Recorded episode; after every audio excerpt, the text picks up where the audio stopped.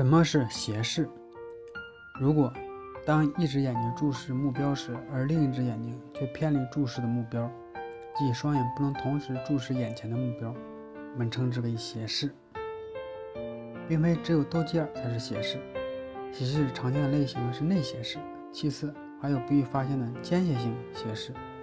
内斜视的孩子很容易被发现，表现为斗鸡眼，家长发现后会及时带孩子来医院。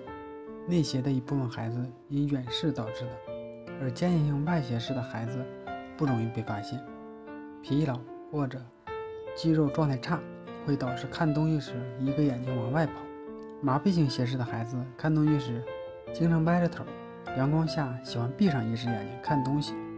家长要留心观察才能发现。治疗斜视的最佳时机是什么时候呢？一般来讲。儿童斜视如果不及时治疗，等到十二岁以后，即便通过手术解决了斜视，也只能起到美容的效果，而且其双眼的视觉功能很难建立和恢复，因此斜视应该及早治疗。先天性斜视必须早期手术，孩子的双眼视觉一般在五岁之前形成，正处于视觉发育时期的孩子，如有斜视，两只眼睛不能同时看同一目标。就无从谈起双眼的视觉发育。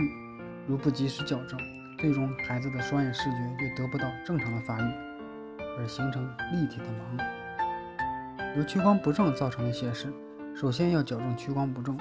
如有弱视，则应在弱视的基础上治愈后再进行手术治疗斜视。如间歇性外斜视，患者清醒时有一半的时间眼睛处于外斜状态，影响外观。